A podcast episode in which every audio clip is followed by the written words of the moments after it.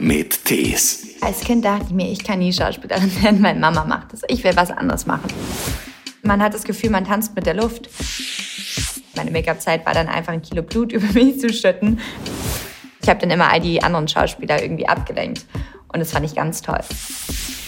Wenn irgendwie was am Boden war, dann nimmt er auch einen Besen in die Hand und putzt es. Er ist sich halt für nichts zu schade und das liebe ich an ihm. Ein Podcast von SWR3. Lily Krug steht noch am Anfang ihrer Schauspielkarriere. Sie lebt in Los Angeles, wo sie auf eine Schauspielschule geht und auch an der University of Southern California Psychologie studiert.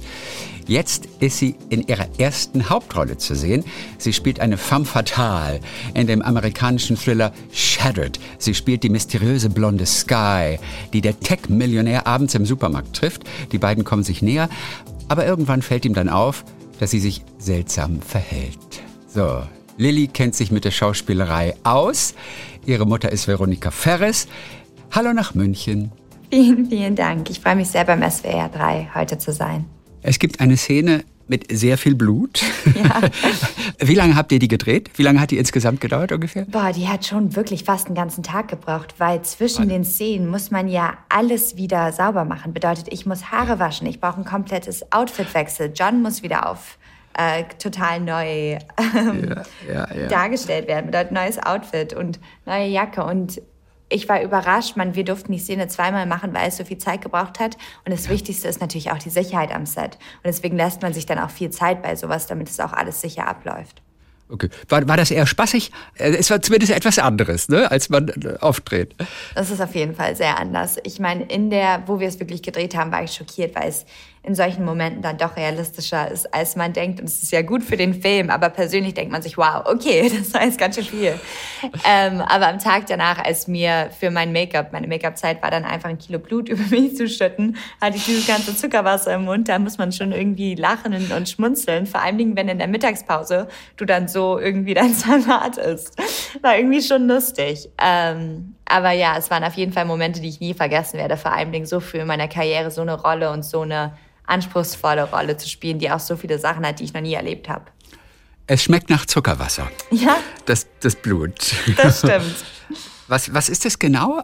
Für, für eine Flüssigkeit? Ich Also ich weiß, ich hatte mal auch Theaterblut, hatte ich selber mal. Ja. Und das schmeckte so nach, nach irgendwie so Blaubeer und Heidelbeer. War aber, wenn man dann zu viel davon hat, auch irgendwie eklig. Am Anfang denkt man noch irgendwie, Ahork ist ja eigentlich ganz angenehm, aber in der Masse irgendwie eklig. Also das war nicht so lecker. Also ich glaube, Nee. es war einfach Zucker mit Wasser und rot, irgendwas, was ganz klebrig war. Und das war auch, glaube ich, auch roter äh, Färbungs. Ich weiß nicht, was da drin war. Das war auf jeden Fall nicht gesund. Ich würde es nicht empfehlen zu essen.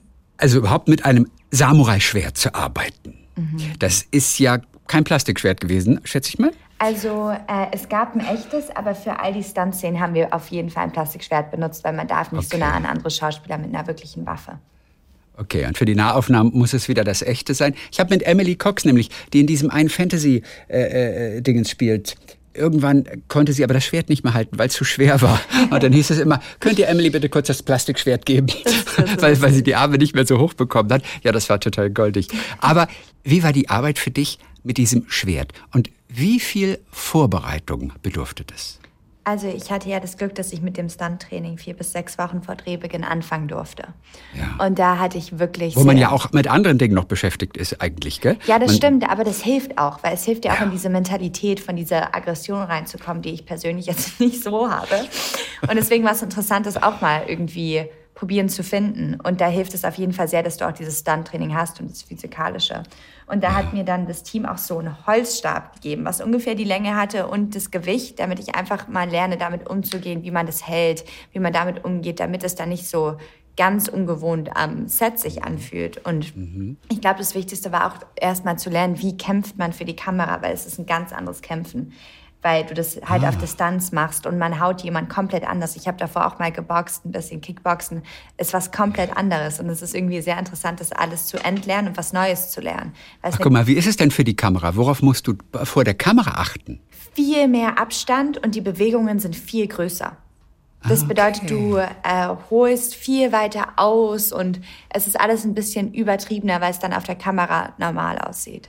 Ach, guck mal. Und man selber hat aber das Gefühl, ach, man, man, man wirkt gar nicht echt. Ja, sieht, man hat das Gefühl, man tanzt mit der Luft ähm, oder haut die Luft, was ja auch so ist. Aber durch den Abstand muss es dann einfach, die Bewegungen müssen einfach größer sein. Du bist jetzt seit äh, knapp zwei Jahren in Los Angeles, oder? Ungefähr? Oder? Ja, also es ist lustig. Ist schon länger? Ich reise so viel mit meinem Job, dass ich eigentlich insgesamt, glaube ich, sechs Monate jetzt drüben war. Aber das Tolle ist, dass ich da die Uni habe und auch eine Schauspielschule und einen Coach. Ja. Und da kann ich wirklich auch viel für meine Schauspielerei tun. Also dafür, dass du ja noch gar nicht so lange dort studierst und dann parallel auch noch Psychologie, aber eben auch Schauspielschule besuchst, dafür hast du schon ganz schön viele auch wirklich tolle Jobs mit tollen Leuten, mit denen du gedreht hast, so auch an Land gezogen. Bei diesem Film ist einer der tollen Schauspieler natürlich John Malkovich, den wir schon so lange kennen und du glaube ich auch. Du genau. kennst den auch schon ziemlich lange. Wann habt ihr euch das erste Mal getroffen?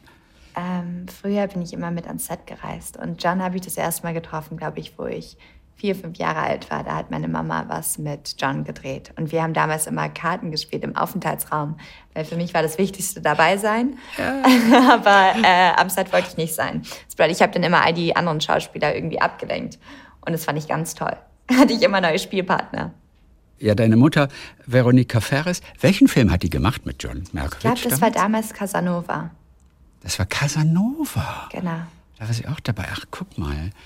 Ach so, lustig. Dann ist das ja wirklich ein, ein, bekannter Onkel fast schon, oder? Gewesen. Ja, das stimmt. Sehr ja. inspirierender und sehr intelligenter ja. Onkel. Was ist das für ein Typ, John Malkovich? Der hat ja so eine unglaubliche Ausstrahlung, ja. die aber auch immer ein bisschen unheimlich wirkt. Also das, was wir vor der Kamera sehen. Er ist faszinierend. Ich glaube, im echten Leben ist er überhaupt nicht unheimlich. Er ist. Nein, hat eine davon ging ich aus. er hat eine Tiefe und ist ein sehr weiser und sehr schlauer Mann. Und dadurch mhm. sind seine Charaktere auch immer so tief, weil er wirklich ein Wissen da reinbringt und eine Kunst und auch ein Wissen von sich selbst. Und er weiß ganz genau, wie man mit dem Instrument mit seinem Körper, mit seiner Stimme, mit allem umgeht. Und es war ja. faszinierend, mit ihm zu spielen. Was ist so eine typische Situation, wo du sagst, das ist typisch John? Typisch John ist, dass ja. er immer was Einzigartiges zu jeder Szene bringt und auch wirklich immer was dazu improvisiert. Dadurch, dass oh. er so ein ah. Wissen hat, bringt er immer einen Satz oder zwei dazu, den man gar nicht erwartet. Und das macht ihn auch so besonders. Und als Produzent dieses Films kann er sich das auch leisten. Ja, das und das stimmt. Und er nimmt auch wirklich, wenn irgendwie was am Boden war, dann nimmt er auch einen Besen in die Hand und putzt es. Er ist sich halt für nichts zu schade und das liebe ich an ihm. Denn manche Regisseure mögen das vermutlich nicht so gerne, oder? Wenn dann einer wieder einen anderen Text sagt noch dazu. Ich glaube, bei jemand wie John, der so genau weiß, was er macht, stört es nicht viele. Ja. Welchen Akzent brauchtest du für diese Rolle? Gab es Akzenttraining für dich? Äh, ich habe einen amerikanischen Akzent gebracht und ich hatte das wahnsinnige, wahnsinnige Glück, dass ich auf eine englischsprachige Schule gegangen bin. Bei der man aber oft Britisch lernt, oder? Wenn so, so eine deutsche Schule, nee, also englischsprachige Schulen in Deutschland, bei euch nicht. Okay, ach guck mal. Nee, das war die internationale Schule, die war eher amerikanisch, aber ich habe auf ach, jeden Fall für mal, den ja. Film noch meinen äh, Dialect Coach genommen, weil Jawohl. ich wollte natürlich, dass der sitzt und ich wollte mich so gut wie möglich nur auf dieses Projekt vorbereiten. Und da hat es natürlich auch geholfen, damit ich da nicht abgelenkt bin von meiner Aussprache, sondern wirklich im Moment präsent sein konnte. Wenn du studierst drüben, wo wohnst du? Villa oder Studentenbude? Auf jeden Fall nicht in der Villa. Äh, auch immer, wenn ich reise, sage ich, ich liebe ein kleines Hotelzimmer. Da fühle ich mich sofort wohl, kann ich mich sofort ausbreiten. Also, ja. Ähm, äh, ich habe da eine kleine Wohnung in L.A. Alleine aber. Also genau. du wohnst für, für, für dich. Du bist viel rumgereist, auf jeden Fall auch in den letzten Jahren. Wie erlebst du Amerika? Was findest du dort besser als in München? Ich finde das Faszinierende an Amerika ist, dass es so groß ist, dass wenn immer ich reise und auch einen anderen Teil von Amerika sehe, fühlt es sich an wie ein anderes Land. Und ich kann es nie begreifen, dass Amerika ein Land ist, weil jeder Staat ist auch so anders. Ich habe jetzt in Montana Shattered gedreht und es ist eine ganz andere Lebensweise wie in LA. Oder meinen ersten Film habe ich in Louisiana gedreht und es ist wieder komplett anders. Und dann der Jared Butler-Film, den ich in Puerto Rico gehört habe, gehört auch anscheinend zu Amerika. Und ich meine, so viele Staaten sind ein Teil von Amerika, dass es immer wieder faszinierend ist, dass es ein Land ist, weil die Mentalität so anders ist in jedem Staat. Ja, wo ist dir das besonders aufgefallen? Ich glaube, Mittelamerika dann, wenn du mehr äh, West gehst oder East, die Mentalität verändert sich auch, wie gesagt, einfach von Staat zu Staat. Und was merkt man da an den Leuten? Also wo sind dir die Menschen auch wirklich mit ihrer Mentalität aufgefallen? dass sie auch so anders waren als das, was du bisher kanntest. Ich glaube, die Art von Leben ist anders, dass es manchmal mehr ländlicher ist. Manchmal fühlt es sich mehr an wie eine Stadt. Manche Leute haben eine andere Sichtweise in Politi äh, Politik. Das sieht man ja auch in Amerika, dass jeder Staat dann eine sehr andere, eine andere Meinung zu hat. Und ich muss aber wirklich sagen, die Leute sind generell sehr nett und sehr offen. Du hast nach dem Abi diverses ausprobiert, mhm. um einfach auch wirklich deinen Weg zur Schauspielerei zu finden, letztendlich. Was war alles dabei? Was hast du probiert? Also ich habe ein IT-Internship gemacht. Ich dachte, vielleicht will ich was in Coding machen. Da habe ich gemerkt, das ist nichts für mich. Als kreative Person kann ich nicht den ganzen Tag vorm Laptop sitzen und mit niemandem reden. Da bin ich total eingegangen. Dann äh, wollte ich ein Café eröffnen, gesundes, weil ich dachte, wir haben nicht genug gesundes Essen in München. Dann wollte ich eine Sportausbildung machen und sagte, oh, der Kilimanjaro passt doch eh super, weil ich wollte doch eh was mal machen, was mich total herausfordert physisch. Dann wollte ich wollte wirklich alles ausprobieren. Ich habe das gebraucht, um rauszufinden, was wirklich mich inspiriert und was mich glücklich macht. Welche Wirkung hatte denn der Beruf deiner Mutter auf dich? Als Schauspielerin. Viele sehen natürlich, was sie Tolles erleben und wen sie dann auch Tolles treffen. Siehe John Malkovich zum Beispiel und wollen dem auch nacheifern, weil sie natürlich selbst fasziniert sind von dieser Schauspielwelt. Wie hast du sie gesehen? Die Schauspielwelt? Ja, und den Beruf deiner Mutter? Ich glaube, eher als Kind dachte ich mir, ich kann nie Schauspielerin werden, meine Mama macht das. Ich will was anderes machen. Und dadurch ah, okay. musste ich das auch alles ausprobieren, bis ich gesagt habe, okay, ich habe das für mich gefunden. Und das ja. ist wirklich das, was ich liebe. Und ich habe die Zeit gebraucht, um das für mich auch zu finden und um die anderen Sachen auszuprobieren, um wirklich zu merken, hierfür brennt mein Herz. Und was war der entscheidende Moment, dass du dann doch zur Schauspielerei gekommen bist und dich dafür denn entschieden hast, nach einer ja durchaus kleinen Suche? Ich habe in meinem Gap Year einen Kurzfilm gemacht. Und da wollte ich eigentlich nur Mama kurz besuchen. Und dann ist eine Schauspielerin ausgefallen. Und dann durfte ich ein Teil von diesem Kurzfilm sein. Und dann habe ich gemerkt, wow, das ist das allererste, was sich nicht wie Arbeit anfühlt, sondern wirklich, was mich inspiriert und glücklich macht. Und ich möchte eigentlich gar nicht nach Hause gehen, ich möchte weiterdrehen. Ja. Ich so, ah, vielleicht ist das das, was ich machen sollte. Ach, wie lustig. Wie spontan musstest du sein? Das war der Kurzfilm Milou. Malu, genau. Genau. Wo lief der eigentlich? Wer hat den gemacht? Wofür, wofür war dieser Film? Das war ein Abschlussfilm und es war ein Kurzfilm. Und der hat es dann relativ ja. weit geschafft. Der war ja sogar Oscar-shortlisted. Und dann sind wir damit auch ein bisschen gereist, haben den vorgestellt. Ja. Und es war toll, dass ich da die Chance hatte, für mich mal das auszuprobieren und habe gemerkt, okay, jetzt muss ich ganz schön viel lernen. Aber das möchte ich können.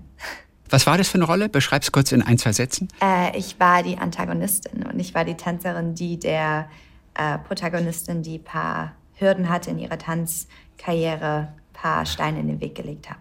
Aber wie großartig, oder? Ich meine, ja. da hast du eine Mutter, die ihr Leben lang Schauspielerin ist und dann kommst du eigentlich ein bisschen zufällig zur Schauspielerei. Total, ja. Und oder? ich glaube an diesen Zufall, dass manchmal Zufälle kein Zufall sind.